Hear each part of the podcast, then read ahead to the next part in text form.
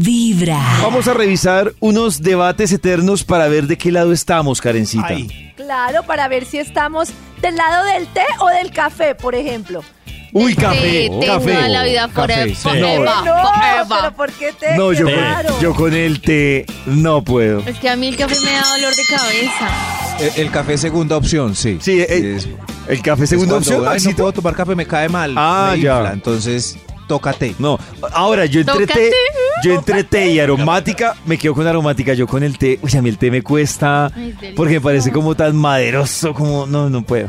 No, café, cafecito. un tipo de leche, light, deslactosada, de almendras, entera. y Cualquiera. de almendras. De ¿Cuáles? almendras. Rico. Pero to- a ti no te hace daño la leche entera, pollito, a estas No, alturas, a tus no 40 ninguna. años con- A mí, ¿No? la- no, a mí cuando, cuando incluso cuando yo pido, por ejemplo, un capuchino, que me dicen con qué tipo de leche, y yo, la que quiera, la que menos esté vendiendo. Oh, ¿De verdad? Ay, tan querido. No tengo Con la vaca menos- escurrida. Con la- ¿Hay sí. alguien, hay Con alguien la más ubre. en, este, en esta mesa de trabajo que tolere la leche con toda?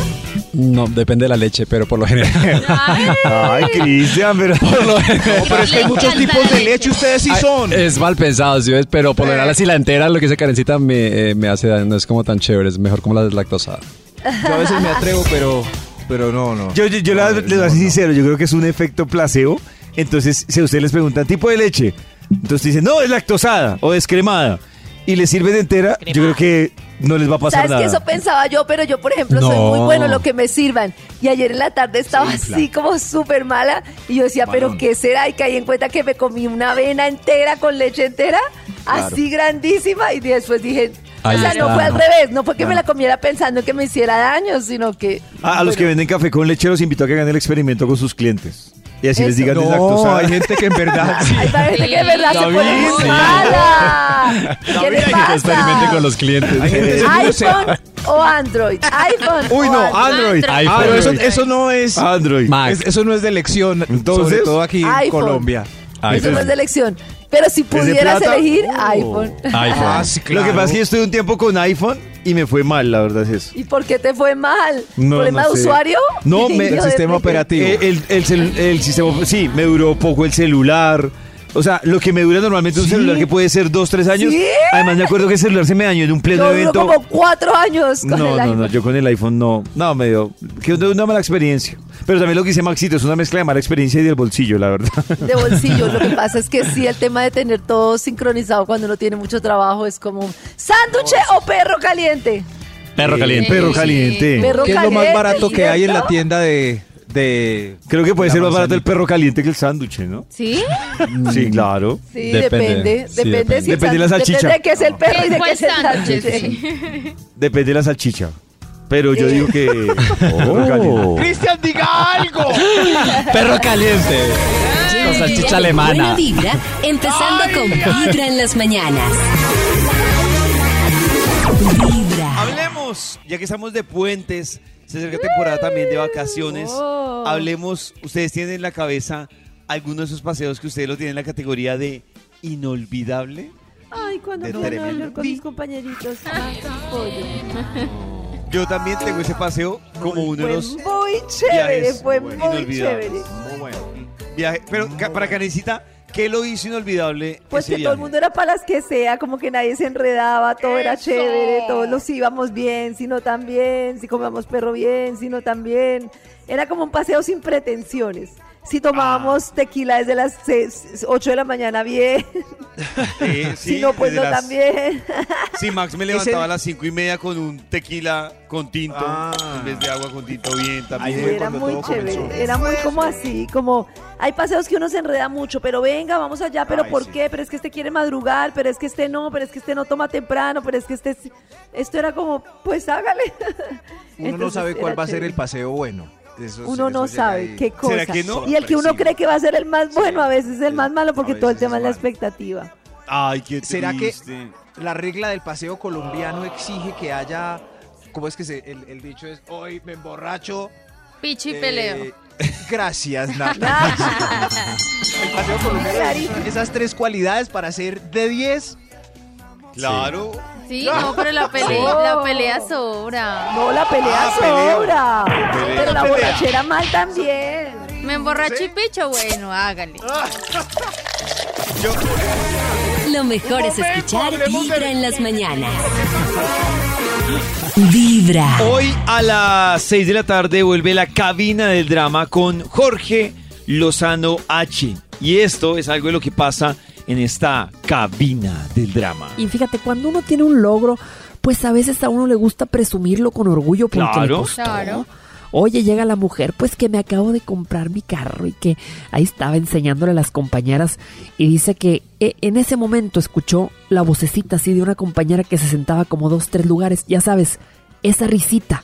Hay risitas, hay de risitas a risitas. Tú sabes cuando alguien se está riendo de algo y tú sabes cuando alguien se está riendo de ti. Ah, sí. Y yo no sé si te ha tocado escuchar esa risita. Ah, esas risillas, esas risillas desde que, ay, hija.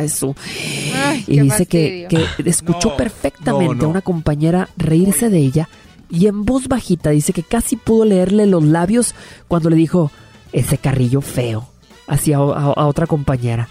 Y dice esta mujer que se le rompió el corazón, dice, y es increíble cómo un momento de tanta felicidad, de tanto orgullo, se ve opacado a veces por el, por la risita, por la burla, por la envidia de una persona.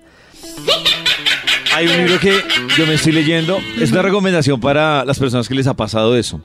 Hay un libro que se llama Psicología Oscura.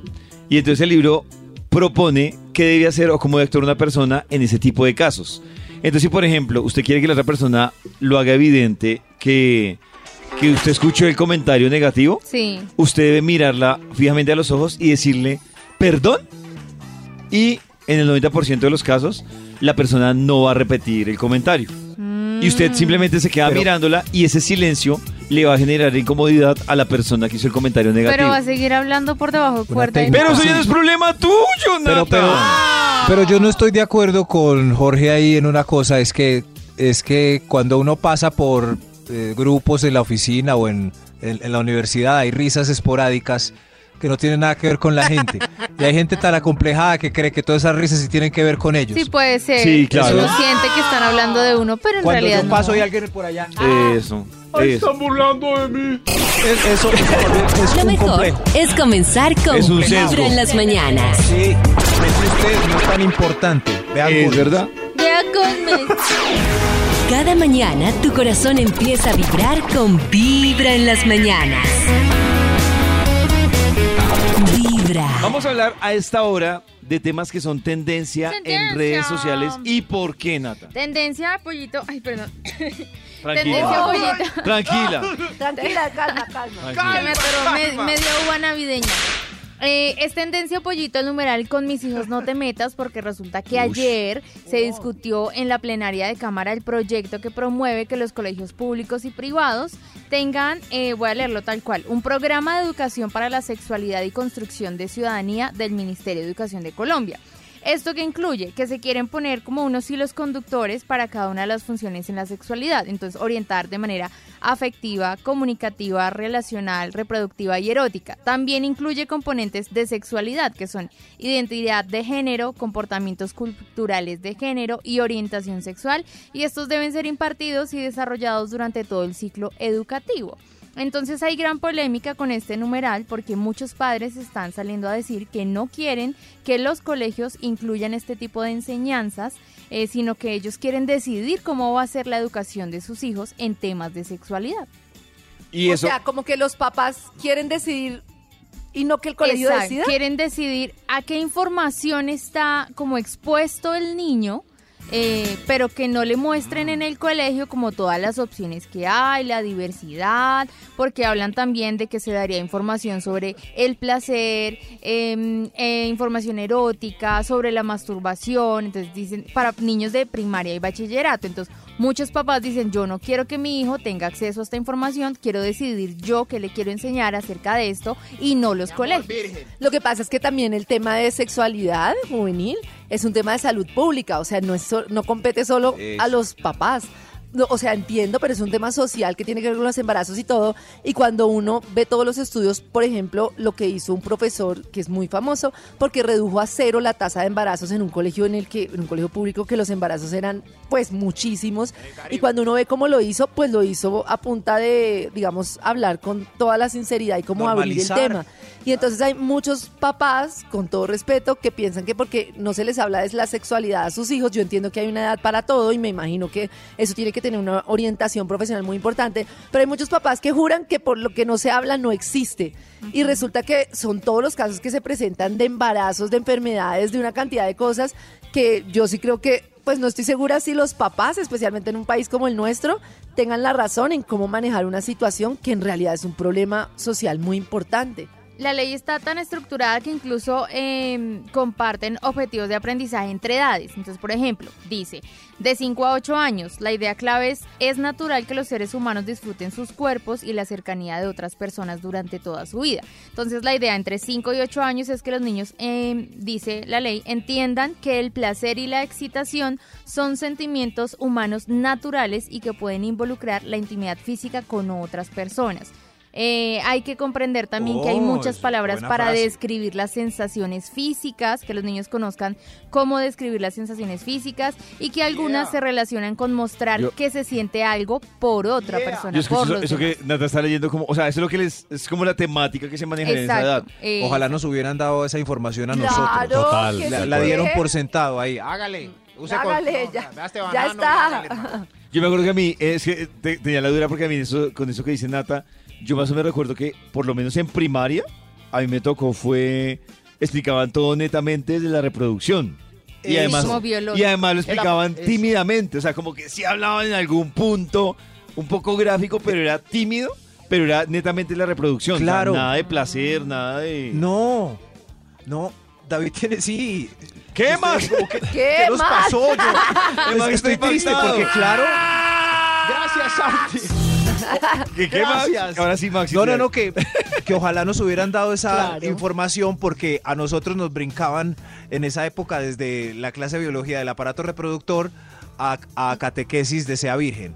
No, no Yo no sé Claro. cómo fue la experiencia de Nata a Sí. uno de mujer, ni siquiera le explicaban, o sea, yo sé que le iba a llegar el periodo, o sea, era como, No. ¿qué me pasó, Mori?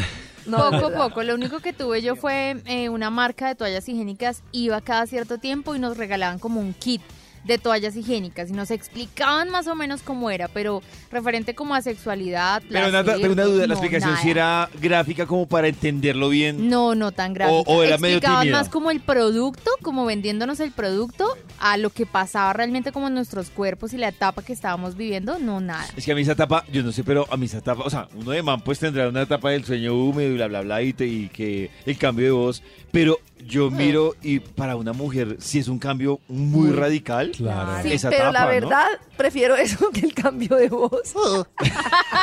Pero es que es importantísimo pero- el, tema, el tema de la No, diversidad, mentira. porque uno también se empieza a Es- cuestionar. O sea, Claro. en mi caso en particular fue Eso como estoy mal, ¿qué me está pasando? Esto no es normal. Y sin tener una asesoría Ah, de alguien. sexualidad, o- claro. entonces como fue pucha, sí es muy importante tener un faro que le diga, oiga, no está mal. No, y por ejemplo, lo que dice Cris, No, perdón que yo. Claro. Cris ayer nos contaba ahí, extra micrófonos, cuando hablábamos del tema de ayer de, de usted a qué ha recurrido y de qué ayuda, que Cris decía que en algún punto fue al psicólogo y que era lo que. ¿Cuál era la tarea de la psicóloga para el tema de su sexualidad? Claro, cuando yo le cuento a mi familia, mi mamá muy bonita me dice, bueno, miremos ayudas psicológicas y de pronto es un tema tal, porque no entendía tampoco ella muy bien cómo manejarlo.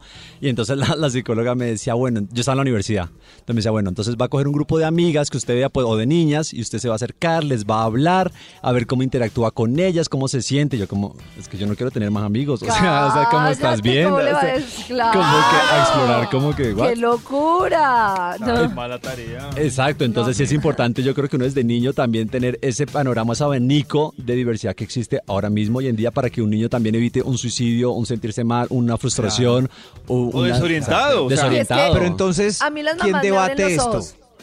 O sea, ¿quién, eh, todos aquí felices, de acuerdo, ¿quién está poniendo pereque?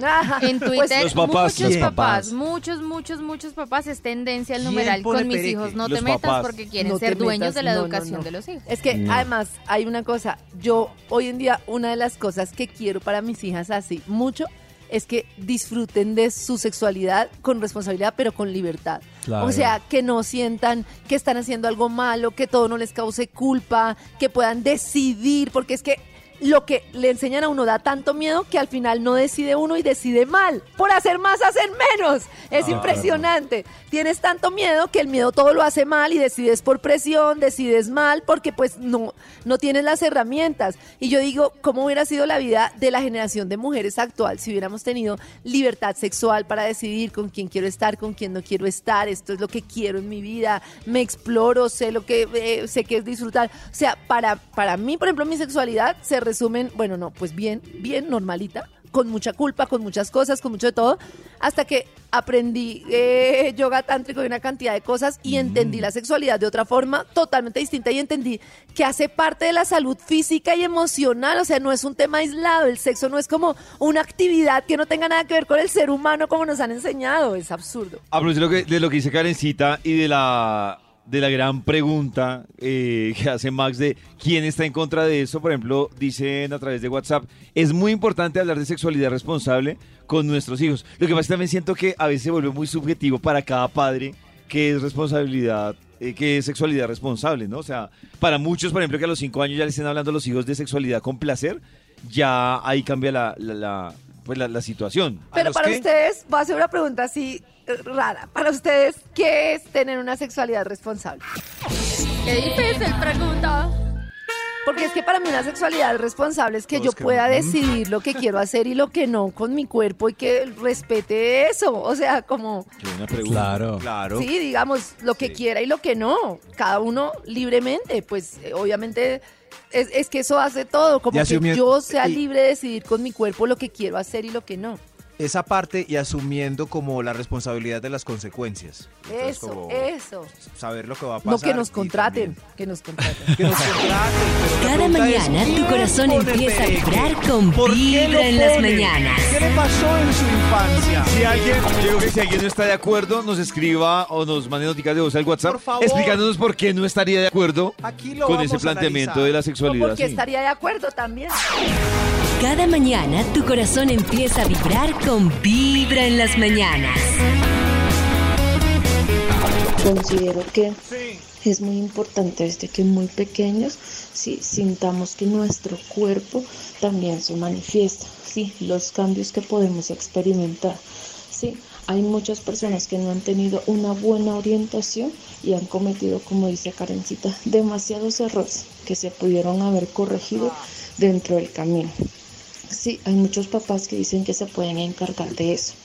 Pero hoy en día la pregunta es, ¿usted sí tiene tiempo para dedicarle a su hijo esa, esa gran magnitud o es poderle explicar a su hijo en un tiempo determinado, sí, por qué está experimentando esos cambios, teniendo en cuenta de que hoy en día estamos más preocupados por el trabajo, por llegar a tiempo, por entregar nuestras responsabilidades y llegamos a medio hablar con los hijos. Sí, yo creo que con lo que ella dice hay dos cosas. Eh, la primera es que mucha gente cree que porque no se habla del tema no existe y no va a pasar nada. O Claro. sea, si no lo hablo no existe. Oh. Y la segunda, que creo que no es solo ni siquiera en temas de sexualidad, sino en absolutamente muchas cosas, es el tema de que tristemente en el caso de Colombia y muchos países de Latinoamérica, somos sociedades más correctivas que preventivas, hasta en enfermedades. Entonces, por ejemplo, para que autoricen un examen especializado, una cita o lo que sea, es ya para corregir una enfermedad, un problema, pero no para prevenirlo. O sea, como Karen, Karencita nos decía en algún momento, por ejemplo, en España, que es como el tema de unos controles para prevenir ciertas enfermedades. No, aquí, si la gente no está embalada, no está enferma, entonces no es prioridad. Y lo mismo pasa con la sexualidad, es como un tema más preventivo, la gente no lo ve. Como, ay, ya, ya hay un problema de embarazos, ya hay un problema eh, de, de sexualidad, de enfermedades de transmisión, ahí le paran bolas. Pero la Sí. gente, tabú. hay una cosa que yo- de las opiniones que a mí, por ejemplo, o sea, me, me da curiosidad, no digo que es con todo el respeto que dice, es que creo que están estigmatizando la sexualidad solo al placer, pero yo sí creo que la sexualidad está muy basada pues con el placer, no sé. Claro, o sea, ligada. O sea, entiendo. que es a, Es que- a procrear.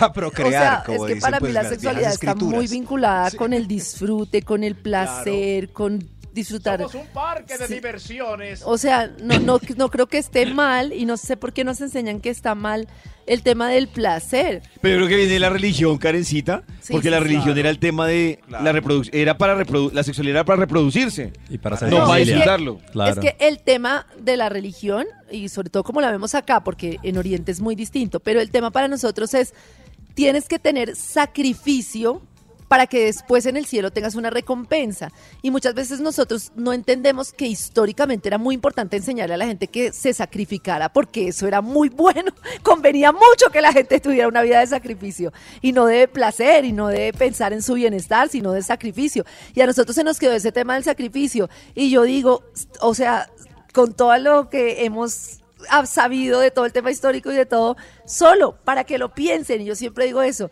¿Qué pasa si uno llega, le dan cuentas de su vida, cómo le fue, qué hizo en su vida? No, yo me sacrifiqué, aquí estoy por mi recompensa. No, señor, era en vida, era en vida, señor. ¿Qué van a Ay, hacer? Póngale cero. Cada mañana tu corazón empieza a vibrar con Vibra en las mañanas. Un parque de diversiones. Tampoco, tampoco. Ah, no.